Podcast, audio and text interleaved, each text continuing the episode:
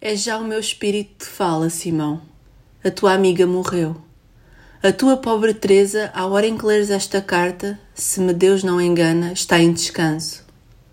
Eu devia poupar-te esta última tortura. Não devia escrever-te, mas perdoa à tua esposa do céu a culpa pela consolação que sinto em conversar contigo a esta hora, hora final da noite da minha vida.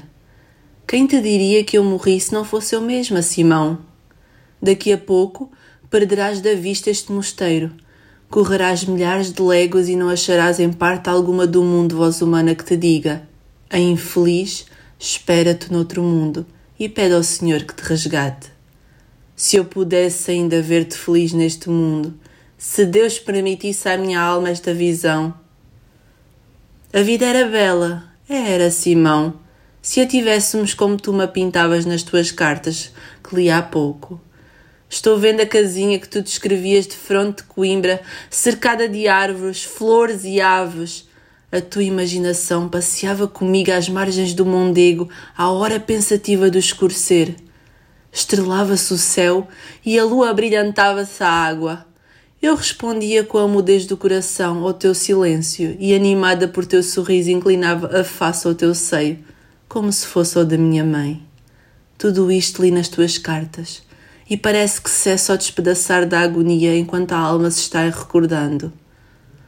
Oh, Simão, de que céu tão lindo caímos! À hora que te escrevo, estás tu para entrar na nau dos degradados e eu na sepultura.